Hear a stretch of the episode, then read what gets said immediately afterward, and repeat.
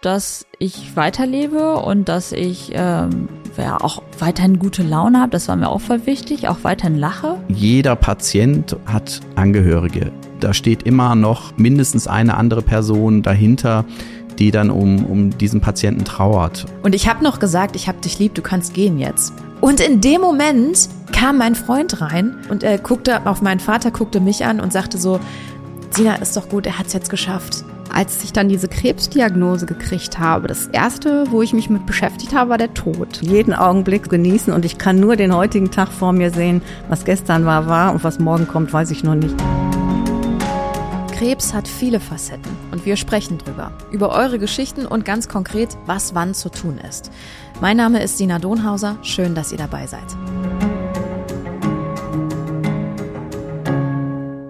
Herzlich willkommen zu dieser besonderen Folge dieses Podcasts. Und zwar zumindest für mich in dem Fall, weil es die erste Aufzeichnung dieses Podcasts ist. Ähm, es ist noch gar nicht sicher, an welcher Stelle diese Folge dann tatsächlich erscheinen wird, aber es ist zumindest die erste Aufzeichnung und äh, deswegen äh, freue ich mich auf jeden Fall ganz besonders, endlich mit diesem Podcast starten zu können, weil es mir eine Herzenssache ist, total.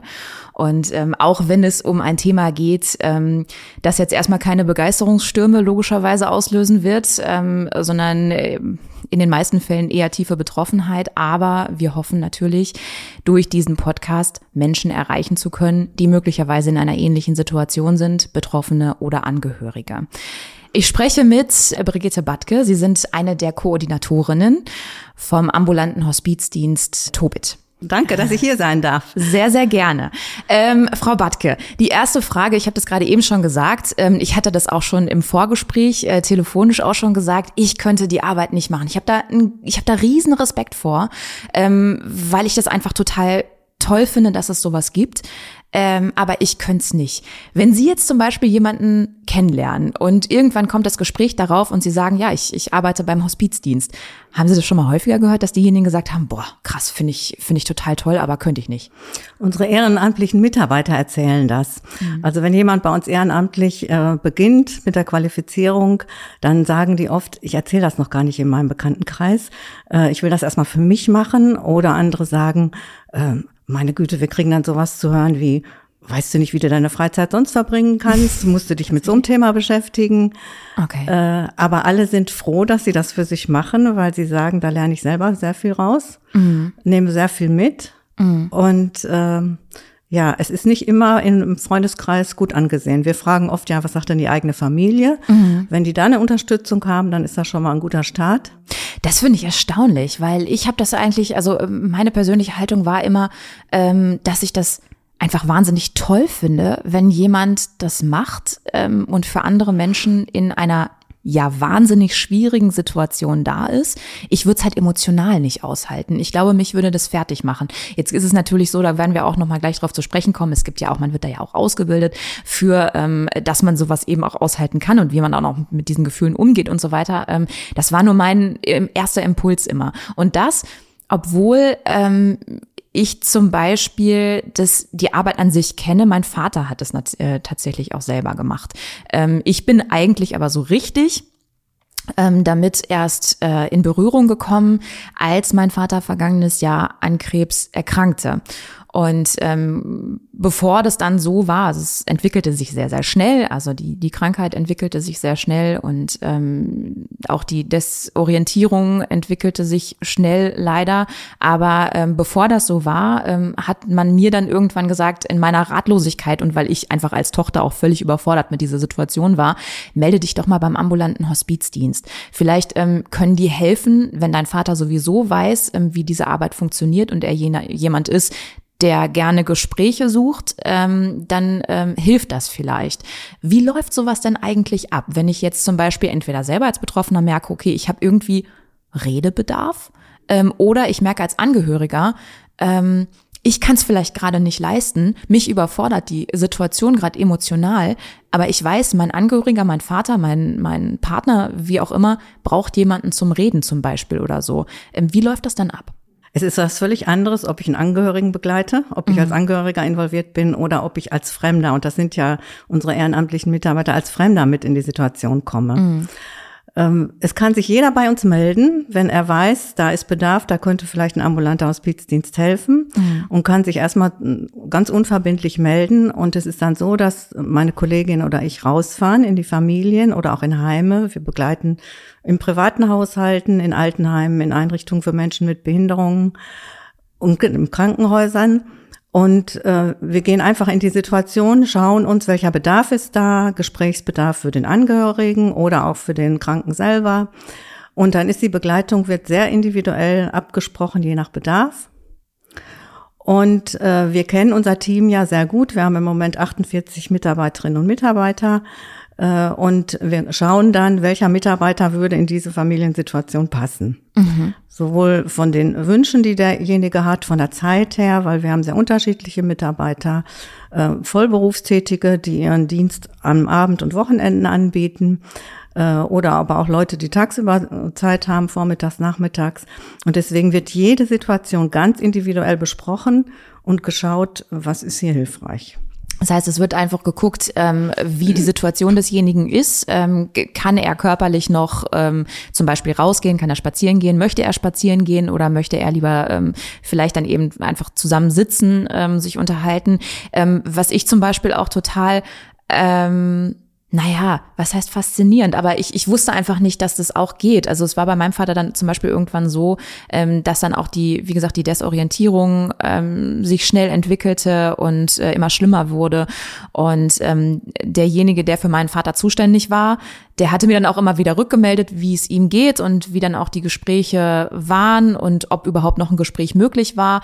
Und er sagte dann auch, ähm, er hatte schon den Eindruck, dass es dann auch so war, ähm, dass ein Gespräch eben nicht mehr möglich war, dass er aber trotzdem froh war, dass jemand da war, der einfach neben ihm gesessen hat ähm, und vielleicht das, was er mal gesagt hat, ähm, einfach auch aufgenommen hat. So. Ne, also genau, wir üben ja auch ein die nonverbale Kommunikation. Ah. Man kann ja auch, wenn kein Gespräch mehr möglich ist, äh, noch kommunizieren.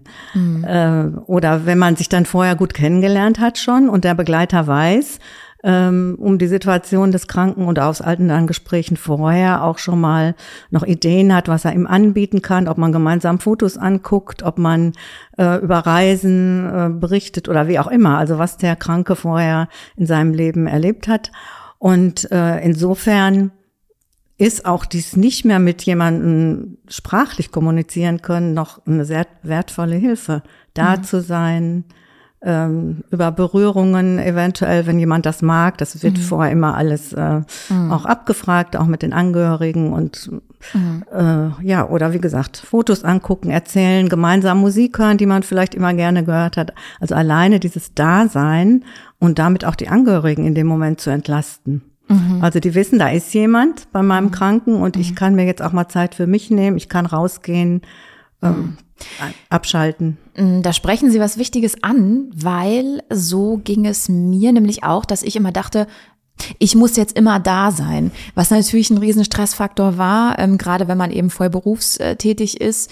Ähm, und ich es hat sich auch sehr schnell ein schlechtes Gewissen ähm, entwickelt, wenn ich dann mal nicht da war, so dass dann auch teilweise schon Pfleger auf mich zugekommen sind und gesagt haben, das ist nicht notwendig, weil das, also das, was heißt, das hilft nicht. Klar hilft es immer, wenn jemand da ist, aber bevor man sich selbst kaputt macht, man merkt das ja als Angehöriger in der Situation nicht, weil man einfach nur denkt, okay, du musst es jetzt irgendwie machen. Ähm, und dann hat mir das auf jeden Fall total geholfen, dass ich wusste, ähm, da gibt es diesen Dienst und der entlastet mich tatsächlich. Also es war wirklich für mich ähm, eine Riesenentlastung und nicht nur, dass ich wusste, diejenigen sind für meinen Vater da, sondern ich konnte mit denen ja auch sprechen. Ähm, was mich zur nächsten Frage führt, wie ist eigentlich das so mit dem Umgang mit den Angehörigen. Wenn da jetzt jemand ist, zum Beispiel bei einer Krebserkrankung, wo es dann eben vielleicht auch schnell geht oder ähm, wo, ähm, wo man jemanden auch lange be begleitet, wie auch immer, aber gerade wenn es so krankheitsbedingt auch ist irgendwie, ähm, in dem Fall, wie ist da der Umgang mit den Angehörigen? Wir sind für beide da, sowohl für den Kranken als auch für den Angehörigen. Denn äh, dieser Sterbeprozess ist ja immer loslassen für zwei Seiten. Mhm. Es ist ja nicht nur der äh, Kranke selber, der loslassen muss im Sterben, sondern der Angehörige lässt los. Also diese ganze Trauer äh, fängt ja schon im Sterbeprozess an für den Angehörigen. Also man sieht auf einmal, wie Sie das geschildert haben, man kann nicht mehr kommunizieren wie vorher. Es fallen Fähigkeiten weg und ähm, da müssen die Angehörigen ja auch einen bestimmten Weg gehen. Und manchmal ist er nicht gleich mit dem Sterbenden. Also der Sterbende ist vielleicht manchmal schon einen Schritt weiter und ist sich bewusst, dass er jetzt loslassen muss und dass er gehen muss. Äh, und Angehörige klammern noch oder wollen doch noch ein bisschen rausziehen oder ähm, mhm. also wir erleben das auch, dass so ein Prozess manchmal etwas länger dauert, weil in der Familie noch ein Ereignis ansteht, ne? Zum Beispiel ein Enkelkind wird geboren mhm. oder eine Hochzeit findet noch statt, wo der Opa oder die Oma noch dran teilnehmen sollen und manchmal mhm. halten die sich auch wacker noch. Das sind ganz interessante Beobachtungen, die wir da machen. Ähm, aber dieser Prozess für die Angehörigen läuft eben auch schon vor dem Sterben. Das Trauern fängt nicht nachher an, mhm. sondern vorher schon. Und da sind wir genauso gesprächsbereit. Es kann sich jemand, jeder melden. Es können sich auch Angehörige melden, die sagen, naja, ich brauche eigentlich keinen äh, bei meinem Angehörigen am Bett, der krank ist, sondern ich möchte für mich ein Gespräch. Mhm. Oder manchmal hilft es auch schon, das habe ich auch schon erlebt, dass ich in eine Situation gegangen bin, wo die Tochter gesagt hat, nee, ich brauche eigentlich hier gar keinen Ehrenamtlichen. Ähm, wo wir einfach dann sagen, das ist super, wie Sie das machen oder ein paar Tipps geben, was könnte man noch machen. Ähm, und dann sagen die Angehörigen, okay, das reicht mir schon und äh, ich begleite meinen Kranken selber. Mhm. Mhm. Also das ist wirklich, jede Begleitung ist unterschiedlich, auch wie früh sie anfängt, äh, wie kurzfristig wir dazukommen. Wir haben es zwar gerne, dass wir frühzeitig anfangen, um auch die, ähm, den Kranken noch gut kennenzulernen, mhm. ähm, um eine Beziehung auch noch aufzubauen, als wenn man jetzt so reinspringt und naja, zwei Tage vorm Sterben werden wir noch gerufen, dann kann man eigentlich wirklich hm. nur noch, was das nur ist, nicht abwertend am Bett hm. sitzen, ne, aber man kann auch keine Beziehung mehr aufbauen. Man ist zwar da, um die Angehörigen zu entlasten, mhm um denen mal sagen zu können, ihr könnt mal rausgehen und mal für euch selber ein bisschen auftanken. Mhm. Ähm, aber schöner ist es, wir haben eine längerfristige Begleitung. Das ähm, sehe ich total ein. Ähm, dass, äh, wenn ich das so ähm, Revue passieren lasse, war das bei meinem Vater tatsächlich auch ein bisschen schwierig, weil ähm, eben weil es so, so schnell ging und weil die Diagnose so spät kam.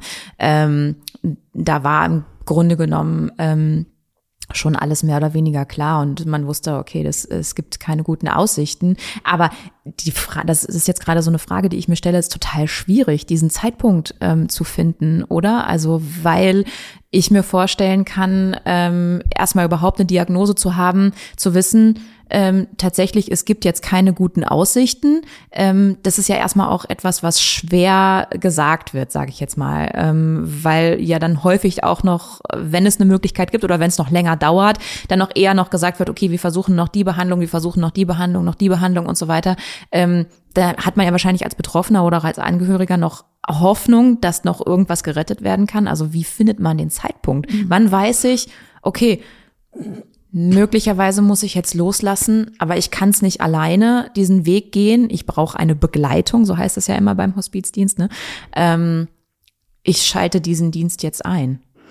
Das ist die Frage nach dem Zeitpunkt, wann beginnt Sterben. Ja, ja, total schwierig, ja. Ja, das ist insofern schwierig, aber von den Ärzten her ist es so, dass sie, wir die kurative Medizin haben und die palliative Medizin. Mhm. Also kurativ heißt, wenn jetzt eine Behandlung gemacht wird, wo man sagt, da haben wir Hoffnung, da können wir etwas mit heilen, aber irgendwann kommt der Zeitpunkt, wo ähm, finde ich schade, die Ärzte diesen Satz immer sagen, wir können jetzt nichts mehr tun. Also das heißt, mhm.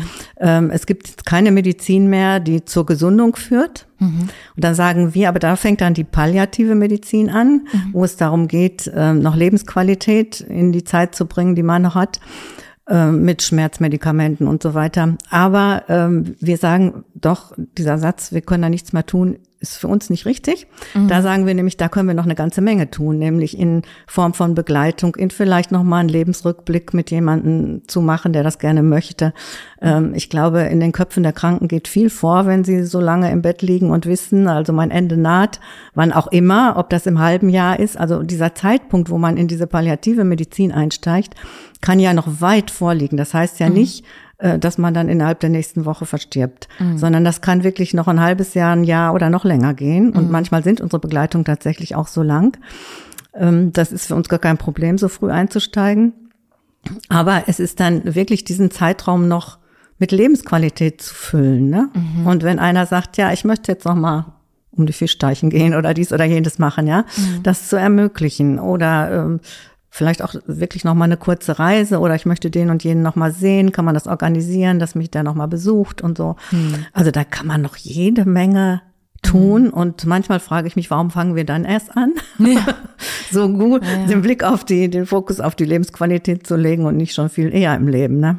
Ist das eine Sache, die man aus so einer Arbeit lernt, dass man leben sollte, wenn man ich denke ja. Möglichkeit hat. Jeden Augenblick zu genießen und ich kann nur den heutigen Tag vor mir sehen. Was mhm. gestern war, war und was morgen kommt, weiß ich noch nicht. Mhm. Ähm, ich glaube, diese Gelassenheit, ja.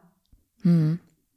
Ja, weil wenn ich mich jetzt so ein bisschen reindenke in diese Situation, ähm, ich habe diese Diagnose vor der Brust, ich weiß, ähm, gut, es kann jetzt ein halbes Jahr, wenn es gut läuft, vielleicht noch ein Jahr sein ähm, und dann ist meine Zeit auf der Erde zu Ende. Ähm, und ich könnte mir vorstellen, es, also jetzt habe ich schon den, schon den Eindruck, dass mich so ein beklemmendes Gefühl irgendwie ähm, übermannt und ich so denke, okay, was, was will ich eigentlich noch alles machen? Ich möchte noch irgendwie, ich möchte, dass noch irgendwas da bleibt von mir vielleicht und ich möchte noch irgendwas erlebt haben oder so. Ähm, und natürlich auch Ängste einfach vor dem Tod, ja. Ähm, wie geht man damit um als Hospizdienstmitarbeiter? Das ist tatsächlich, welche Einstellung ich zu Leben und Tod habe mhm. welches Menschenbild und vielleicht auch die Frage, was kommt danach. Das sind auch so Themen, mit denen wir uns schon im Qualifizierungskurs auseinandersetzen. Ähm, und ich, man muss eine Haltung dazu haben. Also was ist Leben und was ist dann Sterben? Und ähm, ich mhm. kann, ich persönlich kann es insofern ertragen, weil das für mich ein Übergang ist. Mhm. Das Wesentliche von uns bleibt, da bin ich fest von überzeugt. Mhm. Wir legen unseren Körper ab. Mhm. Aber wir begleiten natürlich auch Menschen, die anderer Meinung sind und das ist mhm. auch ihr gutes Recht. Mhm. Und zu der Frage, was Sie eben sagten, mir bekommt jetzt mitten im Leben schon so diese Fragen, dann würde ich immer sagen, Leute, macht jetzt das, was ihr gerne noch machen möchtet und wartet nicht. Viele verschieben so vieles. So, naja, wenn ich in Rente bin, dann mache ich noch die Reise, dann habe ich noch das vor. Jetzt muss ich ja hier schaffen und äh, mhm. tun und machen. Ähm, nee, machen Sie es jetzt. Also das ist sicherlich das, was man daraus lernt, mhm. auch auf das eigene Leben jetzt zu gucken mhm. und zu genießen, das zu tun, was ich jetzt tun kann. Ich weiß nicht, ob ich es noch machen kann, ähm, mhm. wenn ich dann mal viel mehr Zeit habe. Hm. Ja, das ist auf jeden Fall etwas, was ähm, man mitnehmen sollte, definitiv. Sie hatten eben äh, aufgezählt, ähm, wie viele Mitarbeiter es gibt bei dem äh, Hospizdienst äh, Tobit ähm, und hatten auch gesagt, na ja, es gibt die Leute, die voll berufstätig sind, die dann ihre Dienste am Abend oder am Wochenende machen. Das heißt, es findet alles ehrenamtlich statt. Genau. Das muss man ja auch mal sagen, weil das ist ja jetzt nicht so, ähm, dass ich, also vielleicht fragt sich der ein oder andere, okay, ähm, wie wird das eigentlich alles finanziert? Ja, also mhm. diese diese ganze Geschichte irgendwie und ähm, das findet alles ehrenamtlich statt. Also es hat, haben sich Menschen dazu entschlossen zu sagen, okay, ich gehe diesen besonders schweren Weg mit Menschen ähm, in meiner Freizeit, weil ich das Gefühl habe, dass ich da noch was Gutes tun kann. Ob der Weg so schwierig ist, würde ich dahingestellt lassen, weil unsere Mitarbeiter erzählen tatsächlich, sie nehmen da so viel selber mit mhm. und ähm, wir sind keine Gruppe, die ganz traurig durchs Leben geht, sondern mhm. wir haben ganz viel Lebensfreude, wir lachen in unseren Kursen und unseren Treffen, mhm. ähm, weil einfach Sterben ein Lebensabschnitt ist, so sehen wir das. Mhm. Ein Lebensabschnitt wie jeder andere. Mhm. Äh, und ähm, den zu begleiten, genauso wie es im, früher in Familienzeiten, in Kinderzeiten, es gibt immer Begleiter im menschlichen Leben. Mhm. Ne? Ob es die Erzieher im Kindergarten sind, ob es Eltern sind, ob es dann die Lehrer in der Schule sind. Eigentlich hat jeder Mensch ständig in jeder Lebensphase irgendwelche Begleiter. Mhm. Und so sind Hospizmitarbeiter Begleiter für einen bestimmten Lebensabschnitt, mhm. äh, am, der eben natürlich am Ende des Lebens ist. Und äh, ja, das ist ehrenamtlich, die ganze Arbeit. Das heißt, die zwei hauptamtliche Koordinatorinnen. Dieser Dienst ist eine Kooperation zwischen Brüderkrankenhaus und Caritasverband. Und jeder Träger stellt eine Koordinatorin. Und die Gruppe der Ehrenamtlichen, äh, ja, die machen das tatsächlich in ihrer Freizeit. Der ganze Dienst wird mit gefördert, nicht vollfinanziert, aber gefördert über Krankenkassen. Mhm. Äh, das heißt, wir melden auch einmal im Jahr die Patienten, die wir begleitet haben, an die Krankenkassen und bekommen dafür eine bestimmte Fördersumme, mhm. die zwar nicht den ganzen, ähm, die ganzen Kosten des Dienstes abdecken, deswegen gibt's in der Öffentlichkeit auch immer mal wieder Benefizkonzerte und äh, Fördermaßnahmen. Äh, genau. Und äh, ansonsten machen die Menschen das tatsächlich, ja, freiwillig, unentgeltlich Hm. und die machen es mit Freude, weil sie selber davon einen Gewinn haben. Mhm. Das finde ich ein total schöner Aspekt, was Sie eben gesagt haben, dass jeder Mensch eigentlich in jeder Lebensphase irgendwie einen Begleiter hat. So habe ich das tatsächlich noch gar nicht gesehen. Aber ja, dass man, man sagt ja immer begleiten äh, im Hospizdienst und ja, das, das stimmt natürlich total. Eigentlich ein sehr schöner Gedanke. Ähm, vielleicht kommen wir mal kurz darauf zu sprechen, wie das eigentlich ist, wenn jemand ähm, zum Beispiel, der diesen Podcast hört, ähm, der vielleicht selber schon mal als Angehöriger in Berührung da, äh, damit gekommen ist, ähm, mit diesem Dienst und sich jetzt vielleicht überlegt, hm, vielleicht wäre das doch was für mich. Ähm, was kann ich tun? Also wie läuft das ab? Ja, jeder kann sich gerne bei uns im Büro melden. Wir laden die Interessierten ein zu einem Erstgespräch, um auch mal so abzufragen, welche Mo- Motivation steckt dahinter, ähm, was stellen Sie sich vor und äh, wie könnte das sein? Und wir stellen dann auch unsere Arbeit vor. Und wenn jemand sagt, gut, da würde ich mich drauf einlassen, dann ähm, kann er an einem Qualifizierungskurs teilnehmen. Ähm, Wir fangen immer nach den Herbstferien an mit einem Kurs, der ungefähr über 100 Stunden geht. Das zieht sich dann so bis in den Mai, weil wir uns einmal in der Woche abends treffen. Und äh, am Ende dieses Kurses sprechen wir nochmal mit jedem Einzelnen, ob es das jetzt ist, was er sich vorgestellt hat und ob er tatsächlich in die Arbeit einsteigen möchte. Und äh, wir gehen dann auf die Wünsche des Ehrenamtlichen auch ein, der dann sagen kann, äh, ich bin bereit, vorm, im Vormittagsbereich was zu machen. Naja, ich möchte lieber im häuslichen Bereich oder ich möchte lieber im Heim eingesetzt werden. Also auch da, das ist der Vorteil des Ehrenamtes, darf er sich das alles wünschen. Und wir versuchen dann die Begleitung so zu organisieren, dass äh, dann die Menschen, die zusammenpassen, auch zusammengeführt werden. Mhm. Das heißt, in diesem Qualifizierungskurs ist es dann auch so, dass man ähm, da wahrscheinlich verschiedene Themen behandelt. Ähm, Sie hatten jetzt zum Beispiel im Vorgespräch auch schon mal gesagt, dass es ähm, ähm, dass man sich äh, zum Beispiel Spirituelles äh, ähm, mal anschaut und äh, verschiedene andere Themen. Ähm, was für Themen sind das alles? Also was, wie, wie ähm, läuft so ein Kurs ab? Zunächst, der Anfang ist immer, dass wir uns selber mit unseren Trauergeschichten und Trauererfahrungen auseinandersetzen. Also, dass jeder auch nochmal erzählen kann, was er schon erlebt hat, denn ähm, Abschiedsmomente erlebt man häufig im Leben. Das ist ja nicht nur am Ende des Lebens, sondern jeder Wechsel von, fange ich wieder im Kindheit an, von Kindheit zur Schule, Schule im Beruf, man verlässt das Elternhaus, man geht vielleicht woanders studieren, sind alles kleine Abschiede, die man im Leben einüben kann, loslassen. Und ähm, das ist erstmal ein großes Thema am Anfang des Kurses, wo wir selber nochmal gucken, ja, was habe ich denn eigentlich erlebt und wie ist es mir dabei gegangen. Und dann gibt es medizinische Aspekte, psychologische Aspekte, spirituelle Auseinandersetzung mit Krankheitsbildern und dann aber auch wirklich zu gucken, wie geht das äh, ganz ähm, also aktiv, wenn ich im aktiven Einsatz bin, ganz praktisch, was muss ich berücksichtigen, was darf ich machen? Denn äh, ehrenamtliche Hospizmitarbeiter machen ja keine Pflege. Wir sind immer zusätzlich zur Pflege in den Familien mit drin, weil unser Schwerpunkt auf der psychosozialen und spirituellen Begleitung liegt. Also den Alltag mit ins Leben zu holen und ähm, da muss auch deutlich sein, wo unsere Grenzen sind und solche Dinge besprechen wir dann in dem Kurs. Ja, damit man auch einfach das Rüstzeug hat, äh, kann ich mir vorstellen. Ne? Weil selbst, selbst wenn ich jetzt jemand bin, der sagt, okay, ich traue mir das zu, ähm, ich kann, ich weiß nicht, gut zuhören beispielsweise, was wahrscheinlich erstmal eine Grundvoraussetzung äh, Ganz Voraussetzung wichtig, ganz wichtig, Gesprächsführung ist auch ganz wichtig. Genau, Ja. ne, dass man, dass es so eine Grundvoraussetzung sein könnte, dass man einfach gut zuhört und ähm, genau ähm, demjenigen auch Raum lässt in äh, in einem Gespräch und dass man dann sagt, okay, aber ich brauche jetzt wahrscheinlich auch irgendwo emotional ein Rüstzeug, um mit dieser Situation klarzukommen, weil ähm, auch wenn ich jetzt nicht jemand bin, der pflegt, sondern einfach ähm, diese diese Begleitung mache, ähm, es ist ja doch ähm, äh, doch etwas, ähm, was man ja, was man vorsichtig anfassen muss irgendwie dieses dieses Thema und ähm, diese Gespräche auch und diese Begegnungen. Ähm, wird man, wie wird man darauf vorbereitet emotional? Ja, Nähe und Distanz ist ein wichtiges Thema, mit dem wir uns auseinandersetzen. Und wichtig ist auch, dass wenn die unsere Mitarbeiter in Begleitung gehen, äh, dass sie eine verpflichtende Supervision haben.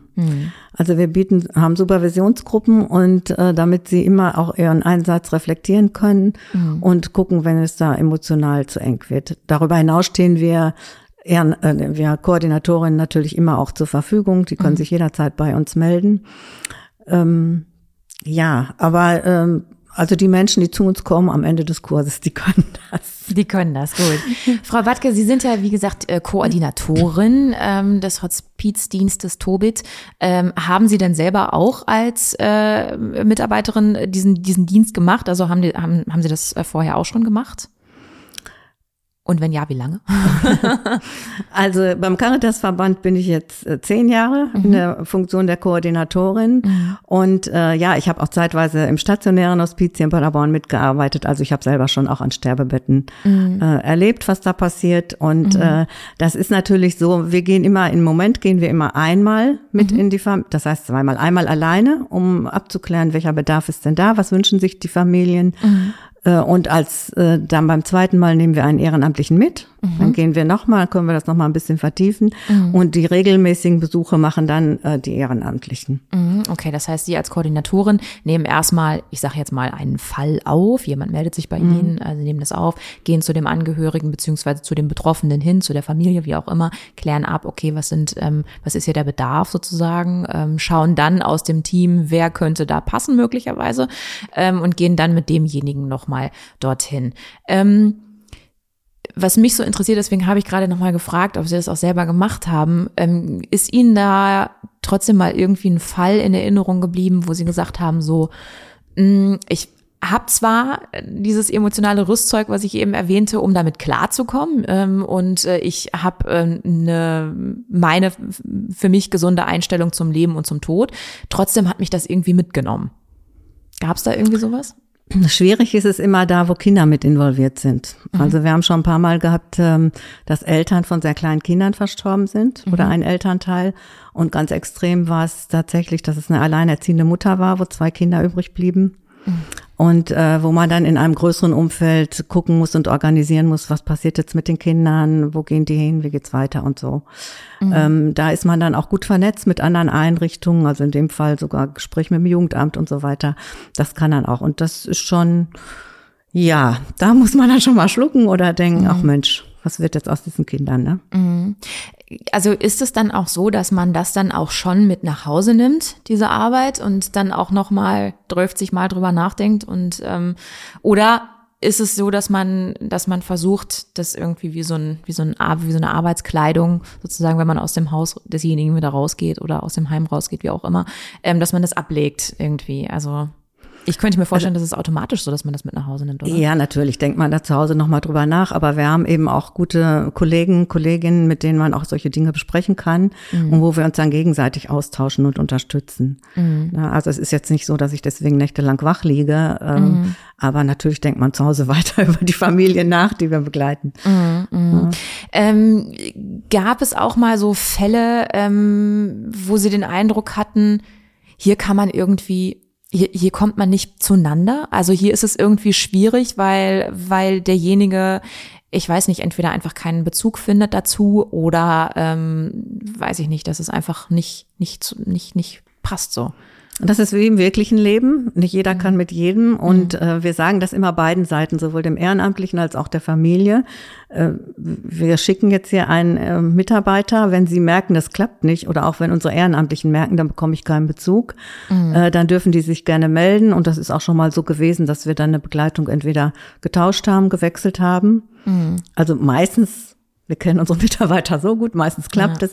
Äh, aber es kommt schon mal tatsächlich vor und dann nehmen wir jemanden raus. Mhm. Denn es hat ja überhaupt keinen Sinn. Wir wollen ja dem anderen was Gutes tun, ja. Mhm. Und wenn die Familie denken würde, naja, jetzt muss ich den eine Stunde aushalten, hoffentlich ist er gleich wieder weg. Äh, mhm. Das hilft ja keinem. Also mhm. wir haben immer den Kranken und die Familie im Fokus und äh, wenn wir uns da wirklich mal vertan haben, dann ist ein mhm. offenes Wort wichtig. Mhm. Ja, ja.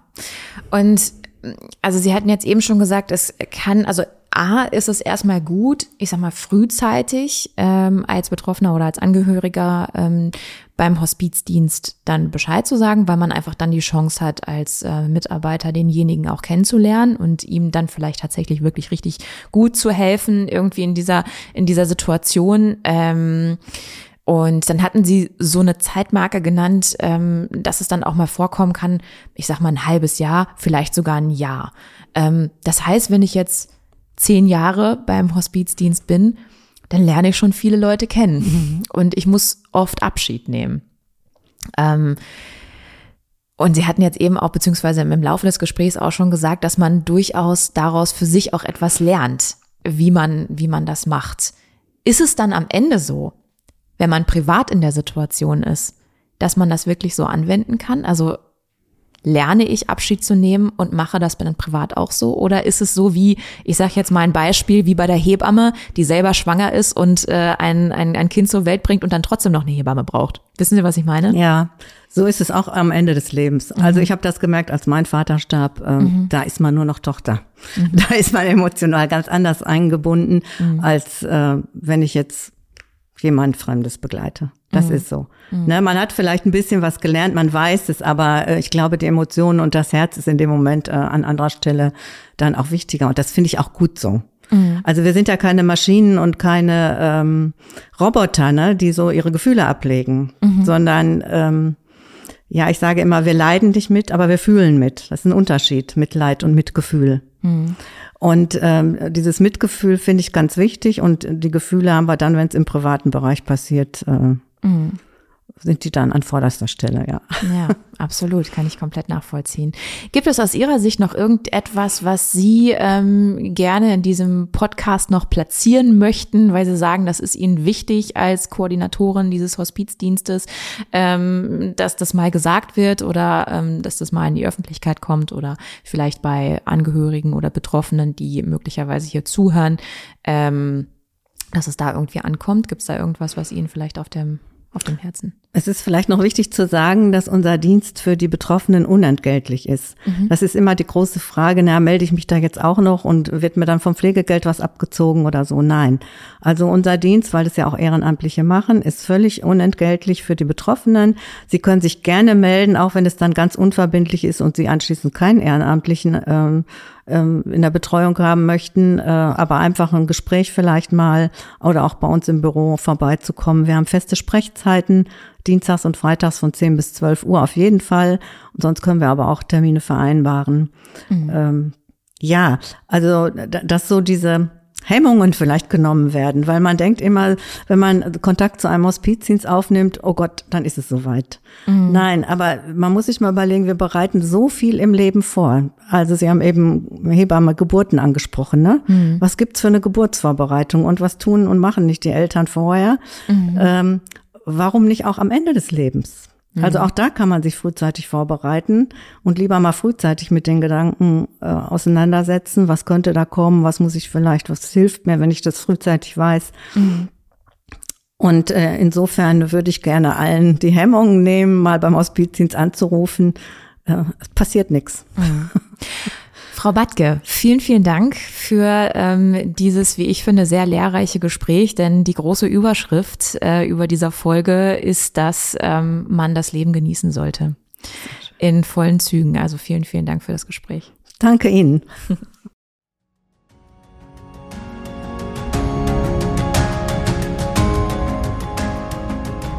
Ihr habt diese Folge wahrscheinlich gerade gehört, weil ihr selber betroffen seid oder jemand in eurem Umfeld es ist. Falls das so ist, möchte ich euch an dieser Stelle ganz viel Kraft wünschen.